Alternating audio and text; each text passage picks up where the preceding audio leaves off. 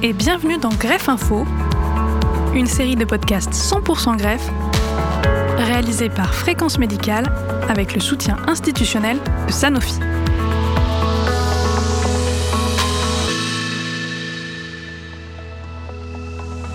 C'est au début du XXe siècle que les techniques de transplantation ont commencé à se développer et elles ne cessent d'être optimisées depuis.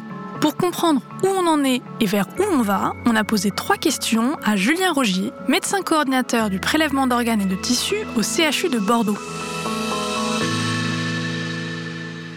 Donc, docteur Rogier, est-ce que vous pouvez nous dire quelles sont les différentes catégories de donneurs d'organes et quelles sont leurs spécificités en termes de prélèvement? Alors, il y a trois grandes catégories de prélèvement d'organes le prélèvement sur les donneurs vivants. C'est un processus euh, encadré qui bénéficie essentiellement au cercle familial du donneur, même si la loi euh, n'exclut plus euh, les amis proches, mais euh, n'autorise pas le donneur altruiste. Le don du vivant, c'est relativement simple, ça marche très bien. C'est une chirurgie réglée, on se prépare longtemps à l'avance, on n'a la plupart du temps aucun problème d'organisation et euh, la durée d'ischémie, c'est-à-dire le temps entre le moment où l'organe est prélevé et le moment où il est greffé, est très court, ce qui fait qu'en termes de résultats, en particulier pour la transplantation rénale, c'est cette transplantation qui donne les meilleurs résultats. Le cas le plus classique, c'est les donneurs décédés, donc euh, deux types de donneurs euh, décédés, les donneurs euh, en état de mort encéphalique.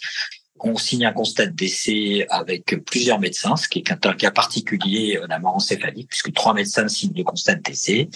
Au bloc opératoire, pendant que le cœur est encore battant, on fait ces prélèvements. C'est le cas le plus classique. Le troisième type de prélèvement, c'est le prélèvement sur les donneurs en arrêt circulatoire. Donc, euh, initialement, depuis 2005, les Maastricht 2, dits non contrôlés, avec des résultats pas très encourageants. Donc, euh, une activité qui est en cours euh, d'arrêt, qui a été remplacée depuis 2015 par les prélèvements euh, en arrêt circulatoire Maastricht 3. Ce sont des patients qui sont en réanimation, chez qui une limitation a été décidée pour ne pas rentrer dans un processus d'acharnement thérapeutique ou d'obstination déraisonnable. Et chez qui le décès va être constaté après l'arrêt du cœur. Les greffons vont être réanimés par des machines de circulation extracorporelle sans faire repartir le cœur ça va permettre de donner des greffons euh, d'excellente qualité. Euh, ce type de prélèvement se développe de plus en plus avec un vrai problème qui est la qualité des greffons. Dans les années 90, euh, au début des années 2000, on prélevait que des donneurs dits idéaux avec des, greffons d'excellente qualité. Et du fait de l'évolution de la prise en charge des AVC et de la mortalité routière. On a de plus en plus de greffons marginaux. Il y a donc un vrai enjeu de réanimation pour optimiser ces greffons. Et post-prélèvement, comment est-ce qu'on peut optimiser la viabilité du greffon?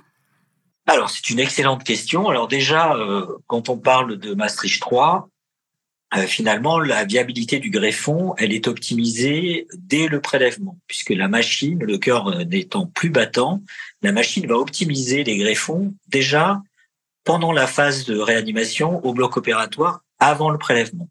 Et donc, pour optimiser les greffons, euh, la méthode qu'on utilise depuis les années 60, c'est l'utilisation de froid et des organes dont le sang a été vidé, donc exsanguiné, et ce sang a été remplacé par des liquides de conservation euh, assez compliqués dont l'objet est de limiter la mort cellulaire euh, par absence d'oxygène pendant euh, la phase entre le moment où l'organe est prélevé sur le donneur et le moment où il va être greffé.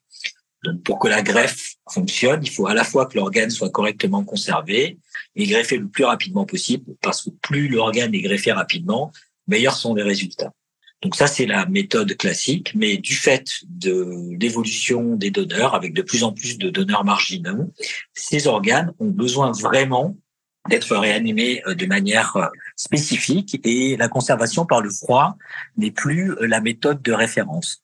On utilise maintenant des machines dynamiques sur lesquelles les organes vont être branchés après le prélèvement en hypothermie, sont branchés sur une machine qui va faire circuler du euh, liquide de conservation euh, à l'intérieur euh, de ces organes qui va permettre de maintenir euh, la circulation euh, ouverte dans ces organes, toujours à 4 degrés, et ça permet, euh, ça a fait l'objet de publications importantes, ça permet d'améliorer la qualité de reprise de fonction du greffon rénal, et surtout, beaucoup plus important, ça permet d'augmenter la durée de vie du greffon. Donc ça, c'est des choses qui se font couramment depuis une quinzaine d'années. Et ça évolue de plus en plus maintenant. Euh, ça a commencé par les machines avec le, les reins hypothermiques et maintenant on développe des machines aussi pour les foies, pour les poumons et pour les cœurs, des machines hypothermiques, mais aussi des machines normothermiques dans lesquelles on peut euh, ajouter du transport d'oxygène et on peut rajouter aussi tout un tas d'éléments pour améliorer la qualité du greffon qui peut être réparé par la machine. Et ça va permettre aussi de faire des analyses pour savoir si l'oxygénation est correcte dans cet organe et le récuser s'il est de mauvaise qualité ou bien au contraire le greffer s'il est de bonne qualité. Ce sont des choses qui évoluent, bien évidemment qui ont des coûts considérables, mais nous sommes à l'aube d'une révolution où on va probablement dans les prochaines années passer de la conservation statique dans une glacière à 4 degrés à des conservations dynamiques avec des machines. Certes, ça a un coût euh, considérable, mais ça permet d'optimiser des greffons qui n'auraient pas été pris autrefois. Et justement, sur ces machines, qu'est-ce que l'avenir nous réserve? On utilisera de moins en moins euh, la conservation statique à 4 degrés en glaciaire et de plus en plus la conservation dynamique avec des machines euh, qui vont se développer. Pour l'instant, le coût de ces machines est très très important. Les seules machines qui ont des coûts acceptables et qui sont faciles à faire fonctionner, c'est les machines pour les reins, mais les machines pour les organes euh, thoraciques et pour le foie sont beaucoup plus compliquées à faire fonctionner. Donc probablement des, des objectifs de simplification euh, par rapport à, à l'utilisation euh, de ces machines. Pour l'instant, ces machines ne sont pas transportables. On peut imaginer la glacière actuellement, c'est ce qui permet de faire voyager les organes du centre préleveur vers le centre greffeur des miniaturisations au niveau de ces machines qui pourront être amenées euh, directement au, pied du, du prélèvement pour que l'organe soit conservé le plus longtemps possible sur ces machines. Pour l'instant, ces machines n'ont pas pour objet d'augmenter la durée d'ischémie entre le prélèvement et la greffe. Plus elle est courte, meilleurs sont les résultats. Mais on peut penser qu'avec l'amélioration de ces machines, peut-être, euh, ça permettra de laisser plus longtemps euh, les organes sur ces machines donc de sécuriser et d'être sûr de la qualité de l'organe et probablement aussi d'éviter que les transplantations se fassent en plein au milieu de la nuit avec des chirurgiens et des équipes fatiguées, avec donc des risques plus importants euh, pour euh, les receveurs. Si on bénéficie de, de machines, d'évolution de ces machines, on pourra les mettre dans des avions, les faire attendre plusieurs heures dans le dans l'avion avec une équipe qui suit la machine et pouvoir greffer bah, aux quatre coins des territoires euh, français euh, des organes de bonne qualité. Donc ce sont des évolutions euh, qui sont très importantes. Et dernière chose, je le disais aussi en préambule, on développe de plus en plus des prélèvements en arrêt circulatoire qui dit arrêt circulatoire dit souffrance potentielle des greffons. Donc, le développement de ces machines est indispensable pour sécuriser les prélèvements en arrêt circulatoire de type Mastage 3 qui vont de plus en plus se développer et probablement dans les prochaines années se substituer aux, prélèvements classiques que l'on connaît, c'est-à-dire ceux des donneurs en état de mort encéphalique.